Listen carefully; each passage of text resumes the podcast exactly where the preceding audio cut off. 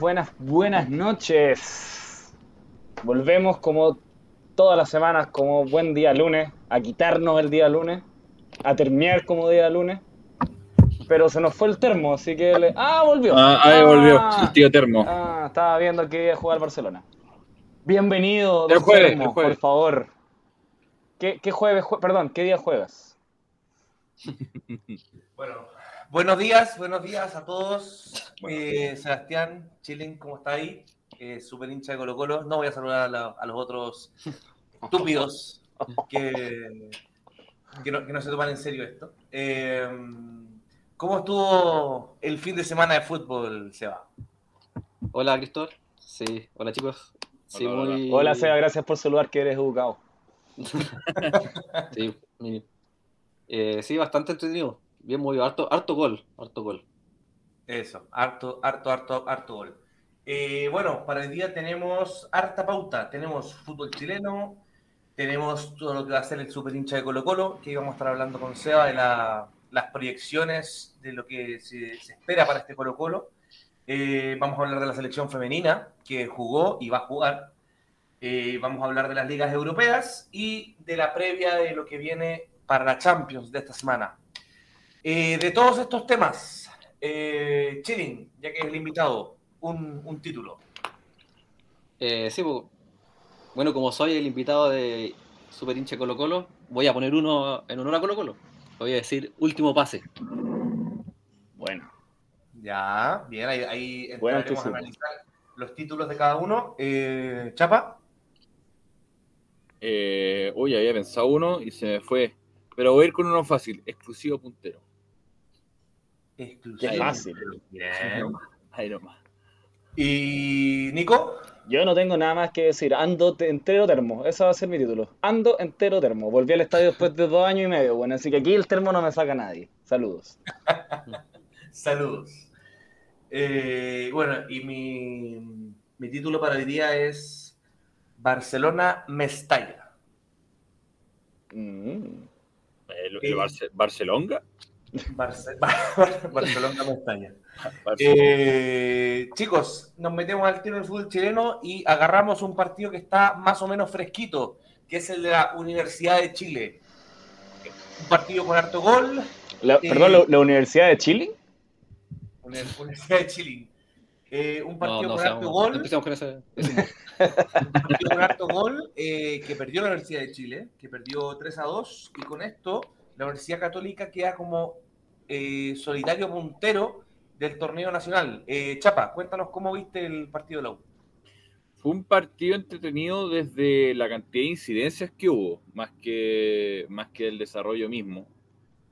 Eh, fue un partido con alta intervención del árbitro, ya sea para se en que se cobraron dos penales, hubo un expulsado, una jugada que podría haber tenido otro expulsado, entonces eh, estuvo bastante entretenido desde esa perspectiva. Eh, vimos que ahora la U no le, no le, no, no le alcanzó lo que le estaba alcanzando hasta ahora, lo que significó que terminó perdiendo un partido 3 a 2 de visita. Jugaron en el estadio de, la- Huachipato, todavía creo que Ñublense está en, en, en gestiones para habilitar el estadio para, para la Sudamericana, según entiendo. Entonces jugaron ahí en, en de Huachipato. Ahí vamos, vamos a desglosar más el partido. Así que le- Ya. le- les dejo a usted. Eh, Seba, ¿tú ¿cómo viste al archirrival?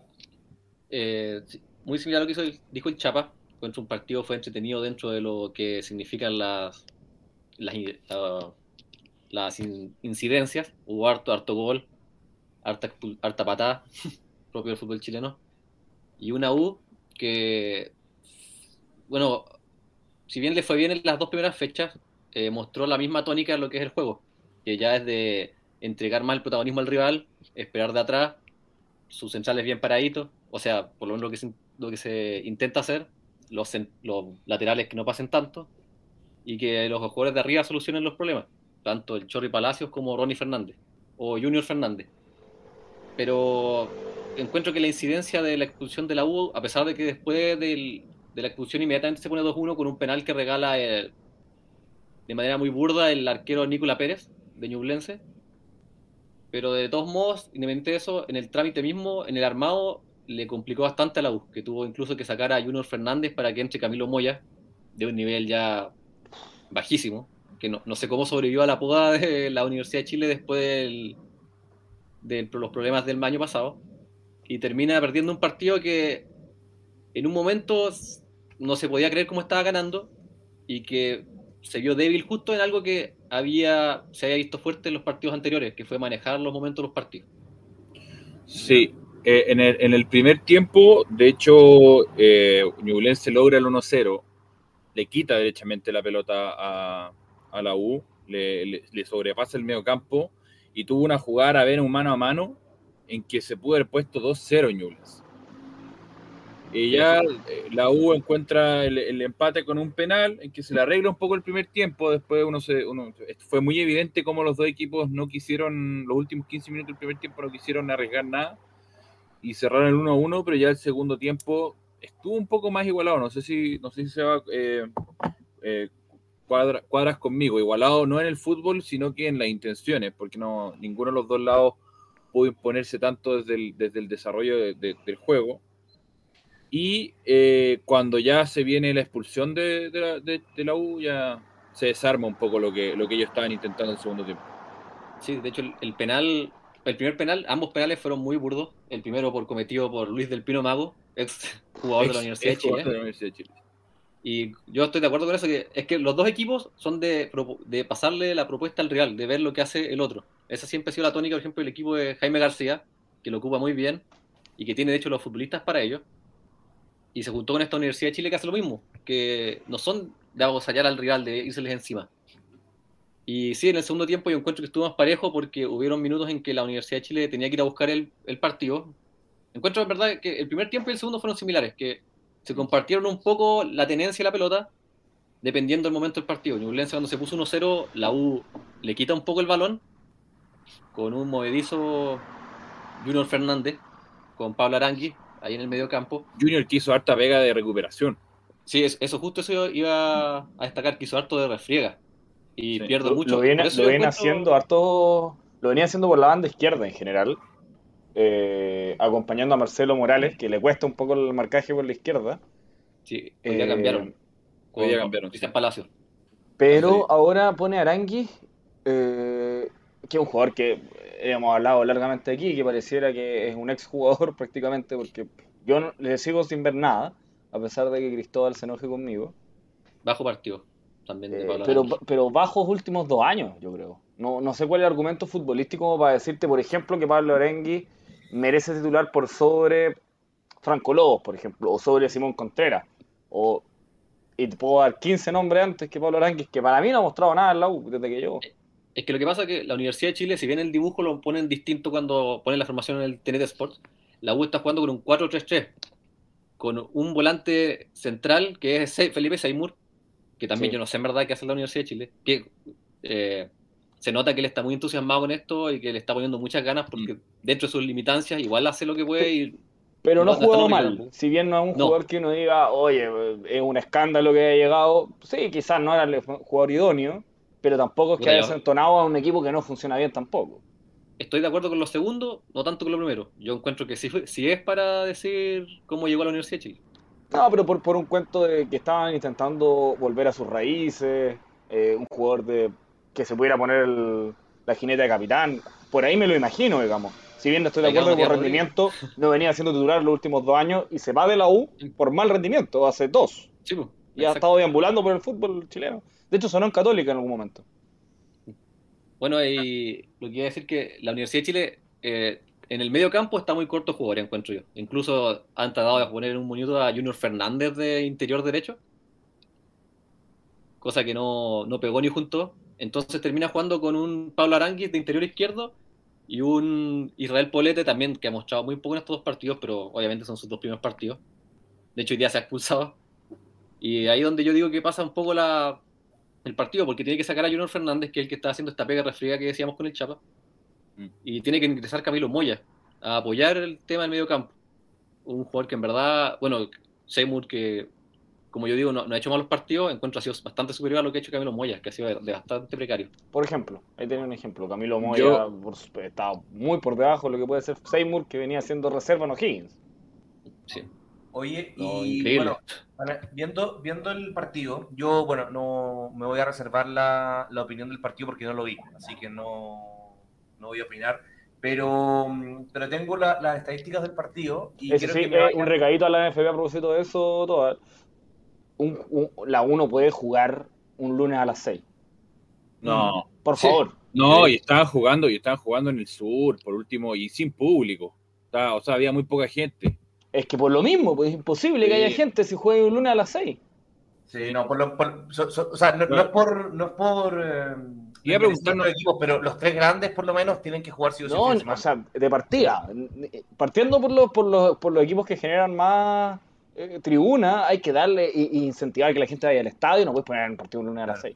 6. No, yo, yo, yo entiendo, yo entiendo que puedan jugar en tres días, eh, pero eso lo entiendo en un contexto en que No, pero un viernes a las 8 y normal de- media se de- puede Viene la entender. noche por último. Sí, sí, sí, Viene pero lo, noche. lo- lo entiendo en un contexto de que estos equipos son los que más gente llevan y por ende son eh, de mayor peligrosidad por ser alta convocatoria, pero aquí en, en el partido con Ñublense no había nadie.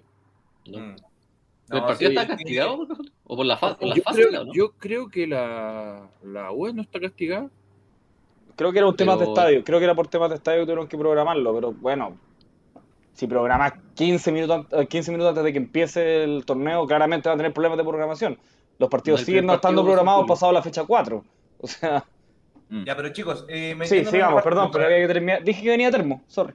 Para, no, entonces, para- para no salirnos de tanto del partido. Eh, los dos goles de la U, los dos fueron penales. Eh, voy a ir uno por uno, quiero que me vayan diciendo. ¿Sí o no? ¿Bien cobraron los dos penales, Chile? Sí, bien cobrado, Sí, bien cobrado. bien cobrado. Bien cobrado los dos. Gracias, el segundo gracias fue por grande como una casa. Chapa. Gracias por participarte. El segundo fue grande como una casa. Eh, Sí, no, Nico, ridículos, es ridículo. Para mí los dos fueron penales y me anticipo a tu segunda pregunta. eh, la expulsión para mí es expulsión. Ya, eso. Chilling, expulsión. Tengo mis dudas porque, si bien es temeraria, como habíamos mencionado anteriormente, que eh, encuentro igual es como una jugada de fútbol. No, no encuentro que le deje la pierna puesta con la intención de pegarlo, pero, pero sí, la expulsión al final se hace inevitable porque le hace un corte a Bernardo, Bernardo Cerezo, que él fue el- la víctima de la infracción de Israel Poblete. Le hace un corte que incluso lo hace sacar del, salir del partido. Entonces, sí, ya en, en conclusión, sí, mejor sí. sí es expulsión bien expulsado. No, pero, Eh, pero, además, pero además hay un tema, a propósito de lo que dice Chile, al momento de ver el corte, el árbitro puede tomar la decisión, si al principio in- creyó que la jugada, por ejemplo, fue un choque, al ver el resultado del choque puede mirar y decir, ok, Sí, le hizo un corte profundo y lo saca del partido, tiene que ser Es común eso. Es común. Incluso yo Bueno, creo que también- eso fue, eso fue lo que pasó. puede-. Se puede meter el bar. Y se hubiera metido el VAR. Ah, No, ya acá, acá fue mano del árbitro, o sea, de- del árbitro, sí. del Sí, árbitro. señalar que no fue con VAR, no fue con VAR. Para no, ti, para ti, Chapa, Sí, sí. No, sí, bien o sea, al final es lo que dice el Nico, que esta situación se da en el fútbol, que el árbitro también evalúa con, con las consecuencias de la lesión, si también tiene que haber una proporcionalidad en eso. No puede solo pesar la intención del jugador, que yo creo que, a ver, sí puede pasar, pero rara vez el, el jugador va con una intención maliciosa. Me acuerdo, Pasa, me acuerdo del partido pero- por Copa Chile, eh, la calera católica, donde termina finalmente Matías Lava retirando al gato Silva, rompiéndole la rodilla. Lo terminan echando por lo mismo. La falta en sí misma no fue tan dura, pero las consecuencias fue que retiró un jugador, digamos. o sea, Claro. pa- Eh, me imagino que va en ese mismo criterio.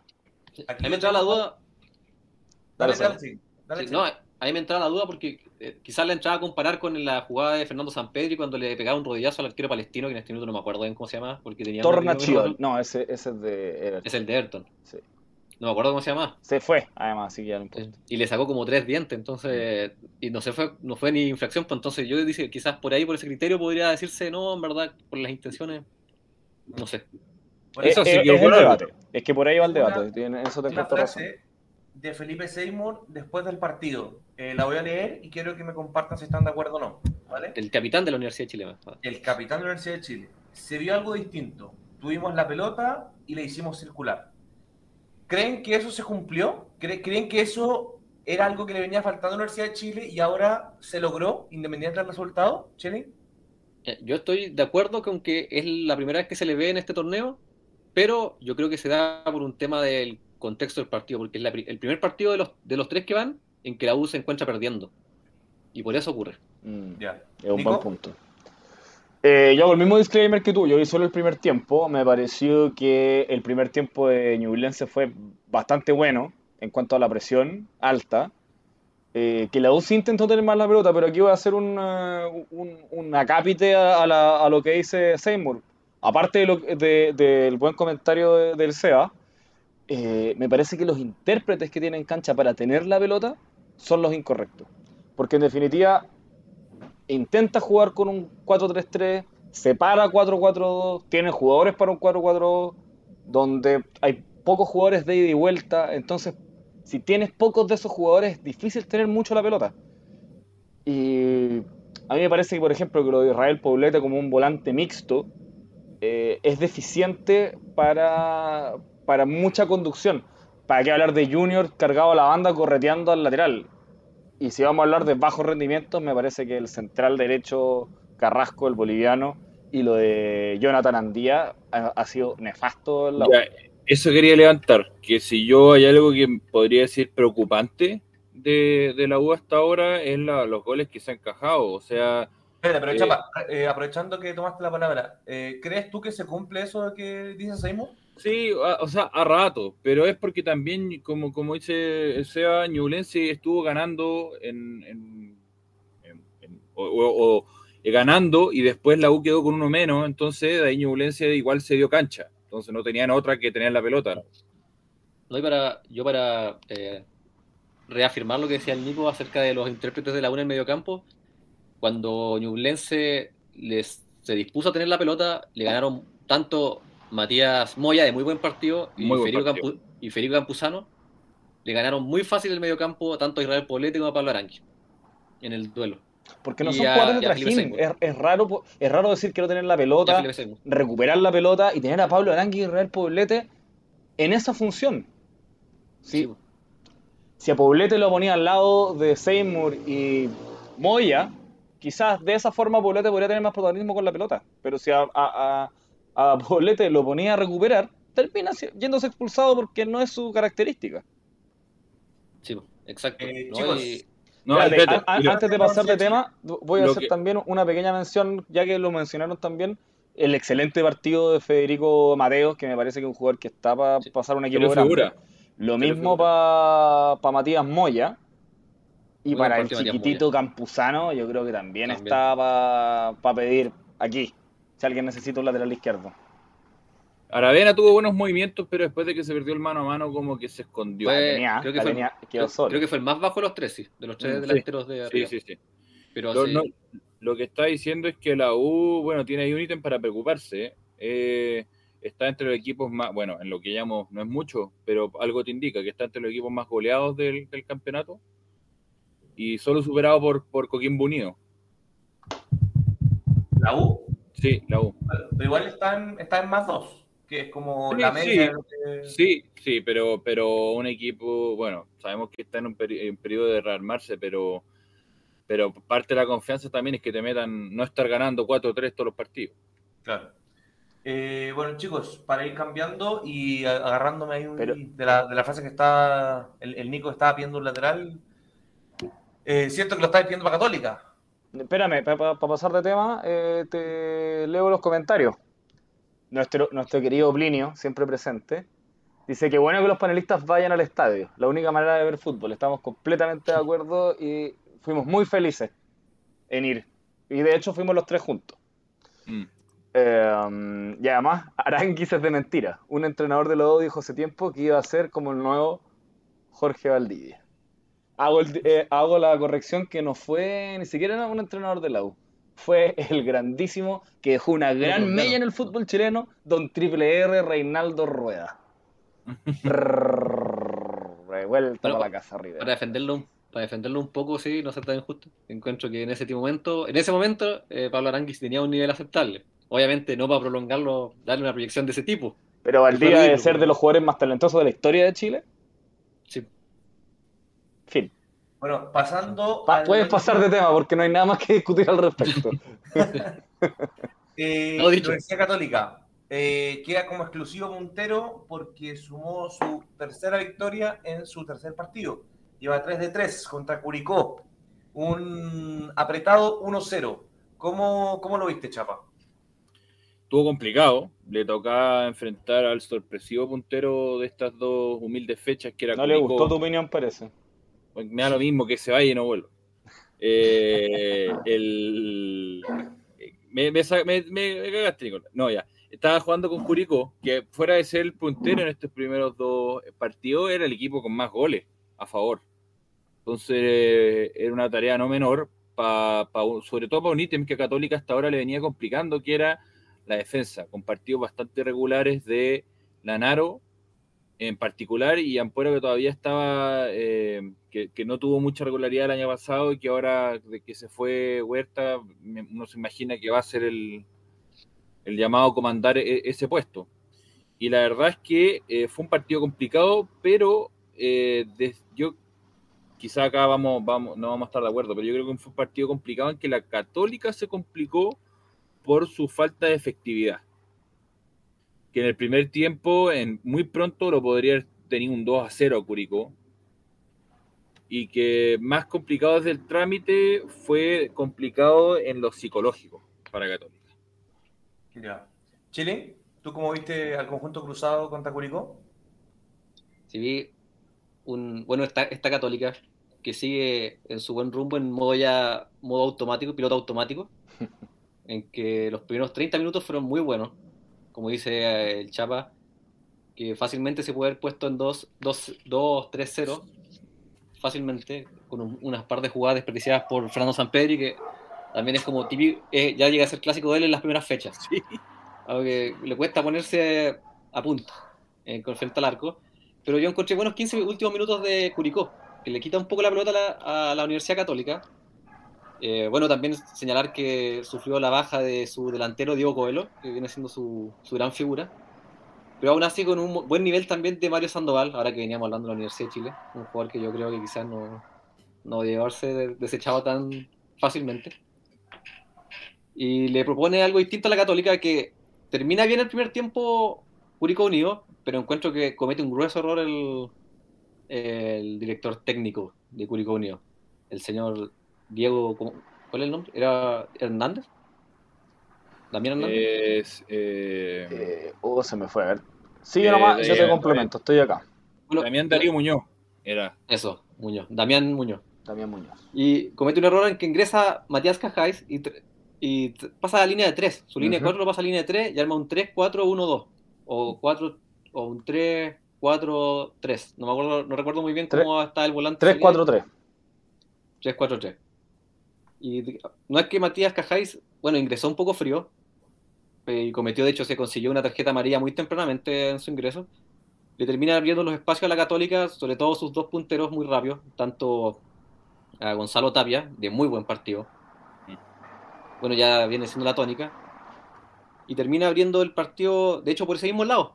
Cuando un muy buen pase largo de Felipe Gutiérrez, que controla a Fernando Sampedri para Yamil Assad, Assad, y este se la abre a Diego Mario Bonanote, por ese lado izquierdo, donde estaba Matías Cajáis, y centra para un Fernando Sampedri que ya está acostumbrado a resolver los problemas a la Católica, compensando todos los goles que se había perdido. Ahí tengo una duda, sí, porque ¿se, se permite eso que el extremo derecho le dé el pase al medio al 9? ¿Se puede hacer eso? Se En- supone. En, en el PES terminadas las amistades, te puedo decir. Sí, La- la sí, jugada. claro. Ah, Nico. Se, se está trasladando al fútbol chileno, parece. Digo, ¿cómo, ¿cómo viste a la Universidad Católica?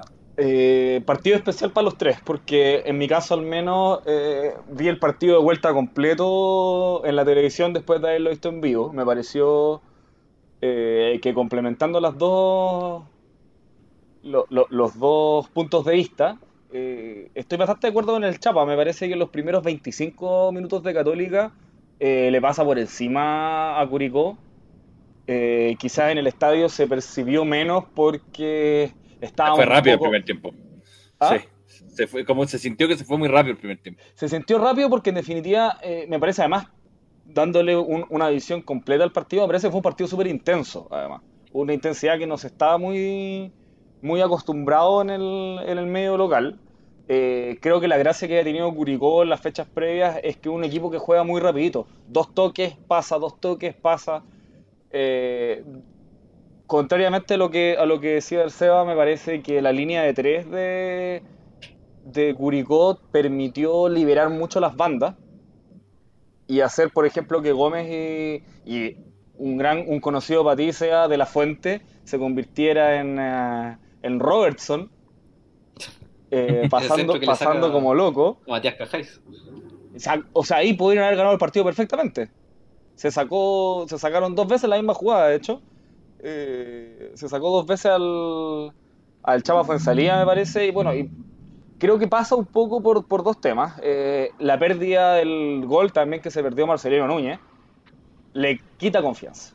Y al perder, al perder la confianza Marcelino, y jugando con Leiva del otro interior, se pierde un poco el fútbol porque Leiva está para hacer la vega, un poco más de refriega, y Marcelino sin confianza, la Católica empezó a perder la pelota y a partir de eso eh, me parece que Curicó empieza, empieza a imponerse con un, con un Jerko Leiva que a mí me, gustó bastante, eh, con un Federico Castro con mucha movilidad, eh, pero que la Católica, como dice Seba, con, con, jerarquía se acostumbra a la maquinita de ganar. O sea, no perdió nunca la confianza, siempre dijeron, vamos a hacer un gol, hay que seguir adelante, hacer un gol. Creo que los cambios estuvieron acertados, tanto la entrada de Buenanote como 10, en algún minuto para un poco desencajar las piezas que había, que había planificado el técnico de Curicó. Y lamentable la lesión de Assad, pero parece que Assad y Gutiérrez, Gutiérrez con su pase en profundidad, por ejemplo, espectacular Assad con una intensidad que lo terminó llegando a, un desgarro lamentable, pero que en cancha se vio que es un jugador que quizás tiene, tiene otro ritmo. Nico, ¿salió, parte, o no? ¿Parte médico no salió en parte médico. Entiendo que los estudios fueron hoy. Estamos ahí esperando que sea. Desgarro es de todas maneras, esperando que sea, que, sea algo, algo menor. Sí, porque a los 5 minutos, a los 10 minutos que entró salió. Entonces, de, lo más probable es que es un desgarro y fue en el segundo contacto con la pelota. quizás, por, eso digo que la, doble edición de haberlo visto en televisión y haberlo visto adentro es distinta. Yo me fijé mucho en Assad cuando entró y entró una intensidad frenética en todo caso. Encuentro igual, como dices tú, estuvieron bien los ingresos y también estuvieron muy bien las salidas. Porque eh, tanto Marcelino Núñez como Gonzalo Tapia estaban ya fusilados en el minuto que se fusilado, sí. Lo de Tapia, Tapia, Tapia para mencionar, y, y, me agarro también del comentario de, una tal Maida Correa, nunca la había visto, eh, que dice eh, Tapia figura y Parot volvió a ser al de antes. Importantísimo el partido de Parot, que me parece incluso salió jugador del partido. Así es, mucha eh, confianza entre los hinchas termos, donde los cuales me identifico la Universidad Católica, hemos dicho que Parot desde la llegada de Paulucci es un refuerzo más para la Católica, un jugador que estaba prácticamente perdido, un poco donde se metía el debate de cuáles eran los grandes refuerzos que necesitaba la Católica, un lateral izquierdo, porque Parot parecía no dar eh, el, ancho, sobre todo pensando en el torneo internacional, y creo que lo que ha, revertido ese, ese, cuento de manera bastante inesperada, sobre todo.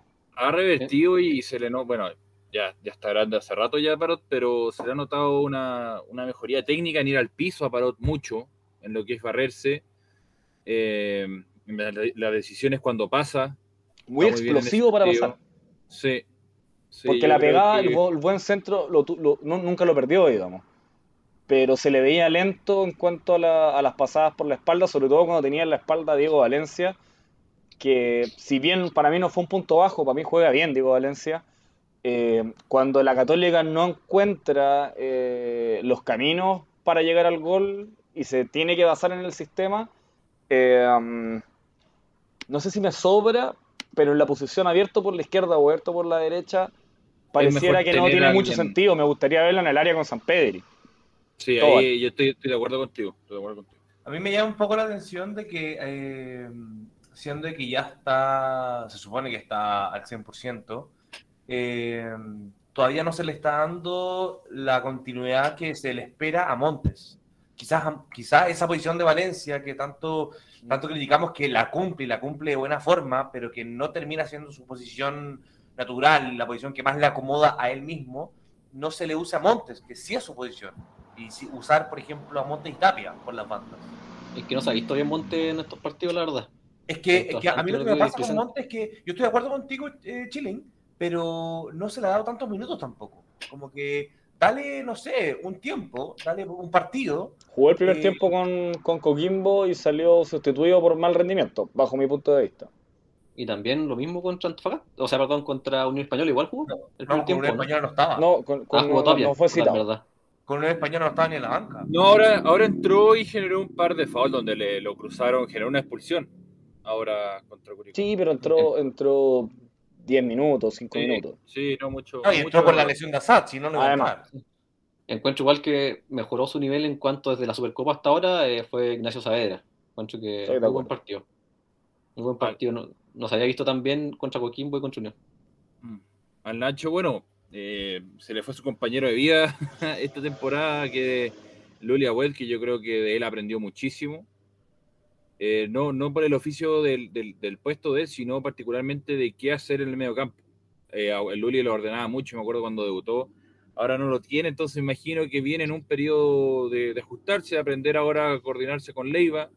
Nosotros le pedíamos harto en la cancha, yo por lo menos le gritaba harto eso- esos gritos de hincha inocuos porque no, no llegan a ningún lado.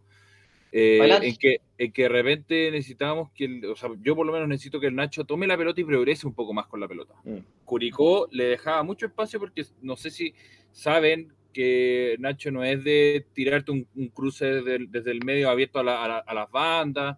Se, solía girar y dar para el lado. Entonces me, me falta un poco más de eso, que tome esa... Bueno, tampoco sé lo que le dice Paulucci, no sé si Paulucci lo deja hacer eso o no. Pero me falta un poco eso y un movimiento en el medio campo que a mí me falta ya con cualquiera que se ponga en el lado que estaba Lulia Web, que, que Luli sí lo hacía, que es eh, eh, recostarse ayudar la salida del 5, por, por decirlo posicionalmente. Aquí no lo, poco lo hacía Leiva, que se le ponía al lado, no se le ponía como referencia hacia adelante, y, y Marcelino, que después, como decía el Nico, que después de, esa, de ese fallo estuvo muy impreciso. Sí, pisaba la pelota, pero, Y, pero y te, no y te complemento la dificultad porque en definitiva Luli se replegaba y lo ayudaba. Ahora no está. Mm. Entonces quizás baja un poco más Marcelino a hacer esa función. Saavedra se recuesta un poco más hacia el sector izquierdo, si bien no a la izquierda, al sector izquierdo. Sí, Y ya no tiene la salida rápida con Huerta, que Huerta le solucionaba muchos esos problemas con los balonazos cruzados, muy preciso. eh, y hoy día tampoco está eso. Y está Ampuero jugando a pie cambiado por la izquierda. Resaltar el buen desempeño de Ampuero también. de Ampuero. Pero tampoco tiene esas características. Entonces Sí, creo que eh, al Nacho no solo que exigirle más personalidad, que creo que era lo que sí efectivamente subsanaba a Lulia Web dentro de sobre su- todo Nico, sobre todo Nico, porque él es el jugador que se está metiendo en primeros centrales. por él es el que está haciendo esa salida. po. Claro. Por, por casualidad, ¿no saben si el central que llega a la Católica, Nahuel Pez, si no me equivoco, será zurdo? Es zurdo. ¿Es zurdo? Es zurdo. Ah. Entonces, probablemente esté proyectado para jugar. Está proyectado para jugar ahí un metro 92. Me parece que a priori es un buen refuerzo, pero, pero son esos refuerzos del fútbol chileno que no viene jugando con tanta continuidad y así un montón de cosas. Y cuando llegan la fecha Pasen- 4, Pasen su poder. Eh, Quizás voy a- ponerlo a punto directamente para Libertadores, ¿no? Lo que voy- voy a decir, eh, quizá, pero me imagino que van a responder, pero el jugador que tiene las características más similares a Wed, digo características, similar también, eh, porque juega parecido el estilo de juego, en la Católica es Sebastián Galani, pero siendo es zurdo, sí. Pero él tiene un juego parecido. Un poco más desordenado, te diría yo. Pero, Pero sí le refriega ir a buscar. Eso sí. es- hace ese enroque de- dentro del mismo juego de defender Sí. y atacar, ponerse la, cuando hay que ir a buscar el, el partido o en la refriega. Pero como te digo, eh, está en el congelador al parecer. Mm. Bueno, de hecho, ayer no estaba ni nominado. Estaba lesionado, me parece. No sé si menos, citado, estaba, en, estaba en el parte médico al menos como, como lesionado. yo no sé si en las tres fechas ha estado citado. Yo me, me me la jugaría que no, no ha estado citado en ninguna de las tres fechas. Creo que es la primera. Sin jugar. ser. Bueno, eh, Y- dejando Y estuvo en la Supercopa. para ir metiéndonos en lo que fue Colo Colo y su empate con Audax Italiano en el Monumental. Eh, ¿Hay un comentario antes de meternos en Colo Colo? ¿Ahí, Chapa? Eh, Plinio le da la razón de que era Reinaldo Rueda al Nico. Nos saluda 16962. Ahí le devolvemos el saludo.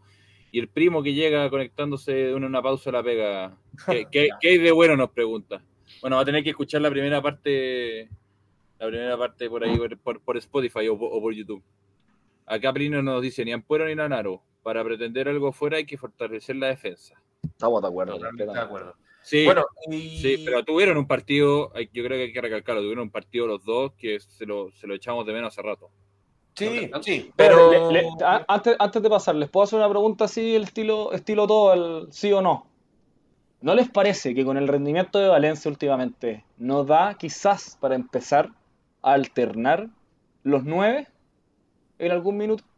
Sí, Quizás San Pedri sí. tiene que ceder 15 minutos finales y dejar que Valencia quede como 9 y seguir con más intensidad y no sé si ponerlos los dos juntos Es que, constantemente. es que es otro tipo de nueve, es otro tipo de nueve. ¿Estamos de acuerdo? Entonces, si es que otro tipo de 9 y no te está resultando, quizás Sí, la puede variante... ser, puede ser una variante. porque en definitiva claro. también nos quedamos eh, sin respuesta si San Pedri, mm, esa es la madera, se llega a lesionar y Valencia no está teniendo un buen partido.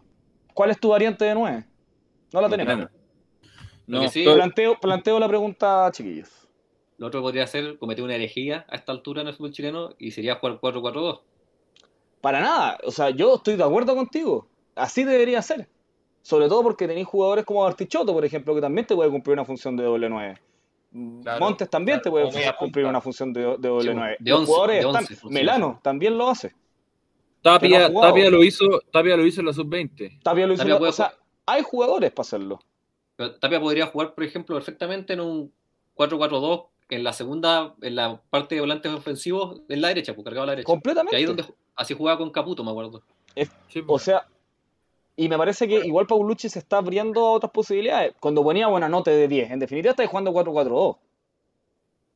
Con Buenanote suelto, de 10, pero de segundo punto al final, si esa es la Es lo que posición que, tiene. jugar, Por supuesto. Entonces, yo se las planteo. ¿Será una revolución sacarse el 4-3-3 y ver que si está jugando, Sí, si está jugando bien Valencia y no también, por ejemplo, Saavedra, hacer que la ahí- competencia interna sea con un cambio de esquema? Eh, ahí yo creo que ahí el- el- un poco el miedo es este antecedente reciente de este super técnico europeo que nos vino a enseñar a jugar fútbol, en que el- eh, un poco la intención de cambiar la, la esquema da un poco de miedo en la católica, como que... En todos los clubes, Está- diría yo. eh, pero, pero es que en particular con la católica, porque estamos como si lo bueno funciona, ¿para qué vamos, lo vamos a arreglar lo que está bien? Es como un poco eso. Pero sí estoy de acuerdo con Nico, más que el esquema, eh, empezar antes, empezar con esa posición. Con ya en partidos en que sa- sabemos que ya están un poco más abiertos, rotar eso. Darle esa oportunidad de, de a, de a poco al, al pollo de. Más que Bueno. cuando, cuando lo ha tenido, las pocas veces que lo ha tenido, lo ha hecho bien el pollo de nueve. Me cuando eso- se, se acomoda el, que Igual iremos viendo y analizando a medida que vaya avanzando el campeonato, ya que quedan muchas, muchas fechas, van recién tres. Oye, una, una repasita, una, un repasito al chat. De, de aquí el primo dice que hay que aguantar al profe Quintero. Bueno, llegó al, el minuto perfecto porque vamos a terminar ahora con Colo Colo. Debería jugar 4-4-2 con Saavedra y Núñez al medio. Dos buenos carrereros que tiene y los dos nueve, dice el primo. Al final eh, va a pasar que se va a perder el futuro Valencia usándolo por fuera. Estamos de acuerdo. Ese, ese Y- era, ese era el punto que quería levantar. Y aquí Plinio, como, como el, el díscolo nos dice, eh, a la pregunta no, no lo creo. Valencia no eluda a nadie. Si San Pedro no está funcionando, tiene que estar Buenanote, que habilita cualquiera. Es que, es que el problema de San Pedri es el demasiado determinante. Si es el mejor Claro. jugador del fútbol chileno, encuentro yo. En la Liga Chilena, el mejor jugador que hay es Fernando San Pedri. ¿Tú Entonces, crees que de toda la liga el mejor es San Pedro? sí, yo creo que sí. Mira. Bueno, eh, chicos, chicos, para no estancarlos en Católica y lo que fue Colo Colo, eh, contra Audax Italiano, un empate a uno en el Monumental. Eh, Chilling, danos tu visión de lo que fue ese empate de Colo Colo. Sí, bueno, Colo Colo repite un partido muy parecido al que se dio con La Serena. Repite la tónica de estos 10-15 minutos muy, muy intensos, en que trata de pasarle por arriba a Audax, donde se encuentra con un gol tempranero, por un penal que yo, por lo menos, esos penales con la mano, yo me tenga que estamos todos de acuerdo, todo Chile está de acuerdo, que ya basta un poco con eso de los, cualquier mano es penal. Si bien yo encuentro que el jugador de Audax italiano amplía un poco el volumen con el codo, eh, no sé, no encuentro que es demasiado leve. Para ti no es penal. Sí, es que es la eh, está siguiendo la lógica del fútbol chileno. Entonces está una lógica que no debería existir. Eso, estoy en contra de la lógica del penal, pero dentro de este Pero para contexto ti ya- es penal. ¿Tú ves esa jugada y ves penal?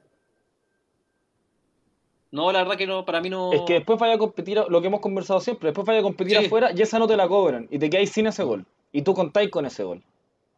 Mm. Ese es el Sí, tema. no, para mí no, yo no lo hice. Yo, como te digo, ya, yo fuera árbitro del fútbol chileno y estoy inmerso en esto, lo cobro.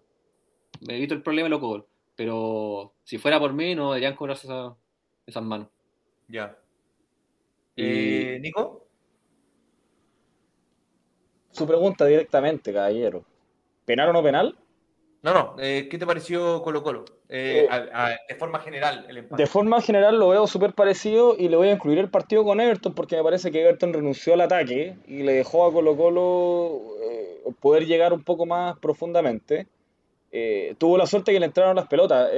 Me he acordado mucho de, lo- de los diagnósticos que hemos dado de Super Hincha con Chilling, porque en definitiva el diagnóstico en conjunto que hemos encontrado es que cuando no funciona Costa o cuando Costa no está eh, preciso, y me, y, me, y me tomo la atribución de sumar el, el título del, del capítulo de Chile, que en definitiva está fallando el último pase. Está fallando en la última pincelada, el globito. Bueno, ahora que falla un penal ya un poco más evidente no puede ser, digamos. Bueno, Eh, el gol de Audax sale por una mala definición de Solari. Sí, una mala toma de decisiones. Yo encuentro en la globalidad, el, globalmente, para, como lo más sintetizado, para decirlo, yo creo que lo que está yo creo que lo que está fallando es que las individualidades que están llamadas a marcar la diferencia están fallando. El colectivo yo no encuentro que haya, tanto problema. Lo hay al final, que están eligiendo muy mal el último pase, los últimos tres cuartos están tomando malas decisiones, pero lo- como digo, los llamados a marcar diferencia, llámese Leonardo Gil, llámese Gabriel Costa, llámese Pablo Solari, están muy bajos, sobre todo Pablo Solari. Y te, y sumo ¿Eso, uno, y ¿Eso tú lo atribuyes a más a Quinteros? No, se lo atribuyo más a Solari, porque encuentro que quiere hacer el gol que le hizo a la Universidad de Concepción todos los partidos, todas las jugadas. Ya. No está entregando el balón. De hecho, Óscar Opaso, que está de muy buen nivel, ya se aburre. se aburre de pasar. Luego de pasarle todo el rato. Sí. Porque le pasaba todo el rato por la espalda, muy bien, con un timing perfecto, y se la, no se la pasa nunca. Mm. Y yo te sumo a un, a un nivel que si bien no está bajo, quizás el, el fantasma de necesitar ese jugador, eh, dijeron, ah, va a venir este y va, y va- y- y va a meter siete goles. Me parece que lo de Lucero tampoco ha sido descollante. Eh, y tanto, ¿hace cuánto que viene pidiendo nueve Quintero? Y le trajeron a Lucero diciendo, este es el jugador que quiero y todo. Es Me parece que tampoco Lucero- ha estado, no ha sido malo, para nada. Pero tampoco ha sido esa tremenda solución que siempre pintó que iba a ser. Y para qué hablar de Santos. el problema de, de Lucero, sabes que yo le veo unos movimientos súper interesantes. ¿Sí? eh, Pero- para desmarcarse y para correr a los espacios, pero en verdad causa, ya es que un poco chistoso ya que no, no se haría nunca. Es como el partido de Brereton contra Bolivia, ¿se acuerdan? Sí. Pero no, no sé por qué no se la tocan nunca. eh, y pica muy bien al espacio. El único que le tiró un pase una vez fue Suazo, que la presionó en el minuto 87 a un, a un Y jugador de gol. Everton y fue gol. Pero ese, ese pique como en diagonal que hace, sacándose, haciendo como que va a correr a un lado y se va para el otro, lo hace muy bien. Encuentro que no lo estamos aprovechando. Quizás será porque tampoco están acostumbrados a jugar con un 9 de jerarquía. po. Si en definitiva Morales termina saliendo de Colo Colo porque no estaba metiéndose en el andamiaje del equipo y tampoco estaba sabiendo definir esas jugadas en el área. Sí, Entonces Morales quizás se acostumbraron a jugar sin ese jugador también. Sí, bueno, y Morales era el clásico 9 que 9 entre comillas que se desem- baja mucho a buscar la pelota. Mm. Entonces, no es como que a pesar de que él era muy rápido, no se le hacían correr nunca. Chapa, ¿tú cómo viste a Colo Colo? Eh, Colo Colo lo vi eh, que se complicó básicamente con, con lo que dice, me hace sentido que lo diga él, sea, mucha complicación en la toma de decisiones. Eh, intentaba tener mucho la pelota y con poco ritmo. Y, y bueno, un partido en que no, que, que- que estoy, estoy de acuerdo que Solari está bajo hace rato. Yo estaba leyendo ahí en las redes sociales algunos hinchas de Colo Colo y ya no preguntan si no es momento de cuestionar la, la titularidad indiscutida de Solari en, en Colo Colo. Eh, Audax- porque tienen muchos jugadores ahí, pues chapa. También. Y, que Claro. están, y, y están que mostrando están nivel bien. decente. Yo encuentro, por Ah. ejemplo, lo de Zavala ha sido muy bueno. Te doy. Sí. Zavala, Oroz, Volados. Sa- Zavala entró tarde en el partido contra Audax, eh, encuentro yo, y, y generó y generó cosas al tiro. Mm. Entonces, eh, la verdad es que no sé hasta cuándo Solari va a poder vivir del, del gol que le hizo a Ludo de Cos. ¿no? Y lo otro es que Gabriel Costa, que si bien estoy muy de acuerdo con que es el arma principal arma ofensiva de Colo Colo y si él está abajo, baja mucho el ataque. El tema también que yo, para mí, personalmente, la posición donde más brilla es de puntero derecho. O por lo menos ahí en Colo Colo yo lo he visto mejor. A veces, y, segunda, y su segunda posición mejor que se la ha visto ha sido de 10, que no lo ha hecho mal, que ese otro tema que podemos ahondar, que creo que anteriormente ya hemos hablado, el tema de Leonardo Gil como el volante de salida. Mm. Que es para ciertas situaciones y se le está colocando en momentos, ahí yo creo que está fallando Quintero, se le está colocando en las situaciones en que no debe estar jugando ahí Leonardo Gil. Y es cuando el equipo contrario está muy atrás. Ya, Y él la entrando, entrando en lo que ya es Colo Colo, más allá del- de lo que fue el partido con Audax, eh, tú como, obviamente, hablando por ti, sin ponerte, sin, sin poner la voz a nadie, pero como hincha de Colo Colo, ¿tú estás tranquilo con el plantel que tiene Colo Colo? ¿Crees que Colo Colo eh, tiene las armas para ir a pelear por todo lo que va este año?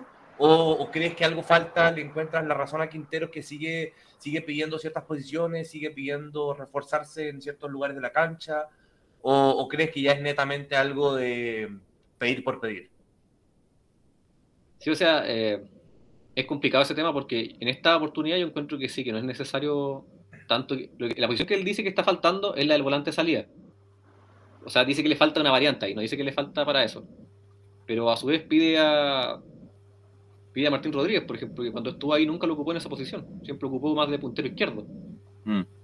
Pero a mí me cuesta ahora, sobre todo, criticarle esa sobreexigencia porque anteriormente lo hizo y le funcionó bien. Y lo voy a res- resaltar con un nombre que estaba muy bien estas tres fechas, más la Supercopa, que es el de Emiliano Amor. Tremendo. De hecho, escuché mucho en su momento cuando se, se lo pidió mucho Quintero. Hablaban de pobre Daniel Gutiérrez, que era el juvenil, bueno, que efectivamente perdió mucho terreno, pero lo perdió terreno porque llegó Emiliano Amor con un gran nivel. Claro. Entonces, uno tiene ese antecedente, por ejemplo, y dice, puta, y aparte que es el técnico que revivió a Colo Colo al final del pozo donde estaba. Y uno es como complicado criticar ese, ese, ese exceso de exigencias, pero uno también se es, es, es posible preguntarse, ¿estará tan equivocado? Yo en esta pasada, pasada yo creo que sí, que está pidiendo por pedir. Ya. Pero yo creo que el plan... ¿Crees- ¿Y crees que sería un fracaso para Colo Colo? Porque en lo que hablábamos en el capítulo anterior, ¿sería un fracaso para Colo Colo no salir campeón? ¿O crees que eh, con competir y salir segundo o, o ya tercero en, la- en el campeonato, a final de campeonato, bastaría? ¿O, o crees que ya ese mal momento de Colo Colo ya pasó y ahora la exigencia vuelve a ser la misma que ha sido todos los años de sí o sí salir campeón? Yo te, yo te complemento un poco, quizás parte un detalle. ¿Es un fracaso no salir campeón como para echar a Quintero? Ya, a ver, la, la pregunta de Cristóbal es, la respuesta es depende. Depende de qué. de la forma en que se perdiera un campeonato o cómo se debe jugar el campeonato. Si Colo Colo va a hacer un campeonato como el que hizo, por ejemplo, el 2018, no sé si se recuerdan, cuando la Católica eh, fue campeón con San José, Colo Colo todo el segundo semestre no, no, jugó- no se jugó nada en el campeonato nacional. Por Así ejemplo, fue. si quedáramos así, sería un fracaso rotundo. Ya. Si quedamos elimin- si, que- si perdemos un campeonato como lo perdimos el año pasado, con la Católica dándonos vuelta el- los cinco puntos de ventaja y quedando con seis abajo, también sería un fracaso. Porque ya eso se le perdona el año pasado porque teníamos mayor. Nuestro, nuestro juego se basaba mucho en lo que pueden hacer nuestros juveniles canteranos, por ejemplo. O figuras que son muy jóvenes, como son Pablo Solari, por ejemplo. Y no teníamos. O Iván Morales, que era el 9. Pero si se pierde, por ejemplo, con la Católica ganando ya con no sé cuántos puntos de ventaja desde siempre y quedamos segundos, no, para mí no sería un fracaso, pues simplemente no fuimos el mejor equipo, fue mejor la Católica, que vino siendo el tetracampeón. Lo otro es la pasada con la Copa Libertadores. Si perdemos el campeonato quedando fuera en fase de grupo, no es lo mismo a, Espérate, quedar- a perder, y antes- perder el campeonato. Y antes, de re- y antes de responder la pregunta que hizo el Chapa, que también quiero que me la respondas porque es muy interesante, eh, ¿crees que el plantel de Colo Colo con el plantel de Católica, que siendo Católica supuestamente el mejor plantel de, de- de- del campeonato nacional, porque es el tetracampeón, se supone que es el, el más completo y el de mayor nivel, ¿crees que le- hay mucha diferencia con el de Colo Colo o crees que están igualados? Creo que temas de- parejos. de nivel, de, de jugadores, de, de, de suplentes. Creo que están parejos. Están ¿Crees parejos. que yo están? Sí, yo creo que Colo Colo tiene más suplentes porque el plantel es más numeroso, pero los titulares, 11 titulares, yo creo que dentro del 11 hay jugadores de mayor nivel en la Católica que en Colo Colo. Ya, ok. Pero ¿Y yo creo que pero es más numero- el plantel de Colo Colo es más numeroso. Y con respecto a lo del Chapa, yo creo que La respuesta es no, y no creo que Quintero vaya a terminar el año en Colo Colo. Eso es lo que dijo el Nico el capítulo. Ah, Muy complicado. No Eso creo que termine el año en Colo Colo. ¿Y tú crees que, como dice el Nico, toma, toma rambos, eh, rumbos de selección o extranjero? No, selección, la única posibilidad de que no se vaya, es que es como raro en verdad, porque tendría que irle mal ahora en este año para que no se vaya a la selección, yo encuentro. Ya, O que clasiquemos a Qatar. Eso es lo otro. Si clasiquemos a Qatar no se va a ir la Sarte. claro. Y yo Oye. tengo ente- lo que yo tengo entendido es que Quinteros quiere dirigir la selección. Mm, O sea, no es que quiera, no es que algo que un deseo así. Quin- Quinteros vino a Chile con Católica porque estaba la selección ahí al alcance, digamos, conocer los jugadores, conocer el medio, todo lo que nos gusta a Claro, nosotros, digamos, Se, que no se existe. demoró. Mira, la renovación de Quinteros se demoró un poco porque él quería poner esta cláusula de si lo llaman de la selección se vaya. Completamente. Y, y él, él, él generalmente le gusta como más dirigir selecciones que equipos, tengo entendido, si no ha dirigido mucho equipo. Ecuador y eh, Bolivia ha dirigido ya. Chapa, ¿y cómo, cómo va el chat? Creo que hay unas opiniones. Sí, sí, cómo- Estaba, estaba esperando. Aquí, bueno, hablan de ret- retrotraer un poco la conversación. Le dice el primo, pero Lucero en los tres partidos tuvo cinco ocasiones y lleva dos goles y uno anulado. El problema es que le llegan pocas, o sea, estaba concordando con, con el SEA. Estamos de acuerdo. Lamentablemente, Oroz está lesionado, por eso no estuvo en los últimos dos. Y hay que usar a, hay que usar a Cruz. eh, No, por ahí costo estamos, ese me faltaba. otra, otra cosa de Lucero, lo otro que yo le destaco y encuentro que es que la- las pocas pelotas que le llegan las resuelve todas bien. Le llega una pelota por arriba, la pivotea bien. Le llega por abajo, la, de- la devuelve redonda. Entonces, es como eso. Si mi punto, mi, punto, mi punto con Lucero no tiene que ver con el mal rendimiento de Lucero, sino con la expectativa, y vamos a pasar, me imagino, después de hablar de ese tema, pero con la expectativa que crea Quinteros de que con un 9 este equipo prácticamente iba a ser campeón caminando. Y creo que desde ese concepto es donde, es donde quizás el equipo tampoco lo reconoce tanto. Dale nomás, No, chaval. estamos de acuerdo en que las expectativas con el 9 están altísimas. Eso. Está, está claro.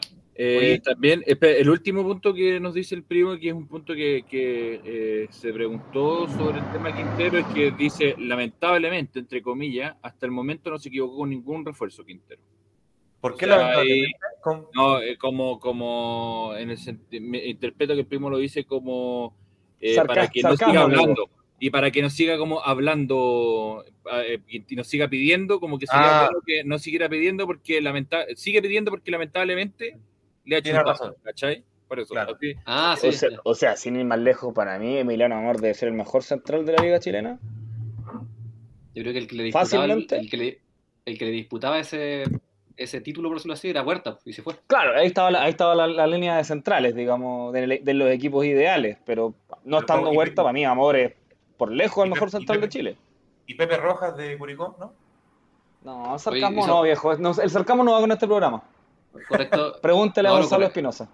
correcto desempeño de José Rojas ayer, no fue tampoco Sí. un desastre. No, te deben que haber echado también, pero bueno. No, pero Espinosa no, pues no, no da un- Oye, un pase a cualquier lado. Y para, para terminar y cerrar la, la, la etapa de Super Hincha, eh, la parte de Super Hincha, ¿qué, ¿tú qué, qué esperas para este Colo Colo? ¿Tú con qué, qué, qué ves para este campeonato? Eh, ¿Cómo proyectas a, a- a dónde va a llegar Colo Colo? Eh, ¿Y con- cuál es- y- ¿Con qué quedarías tú particularmente conforme? ¿Cuáles son tus mínimos? Claro, Mira, yo creo que eh, con el tema final ha sido el resultado.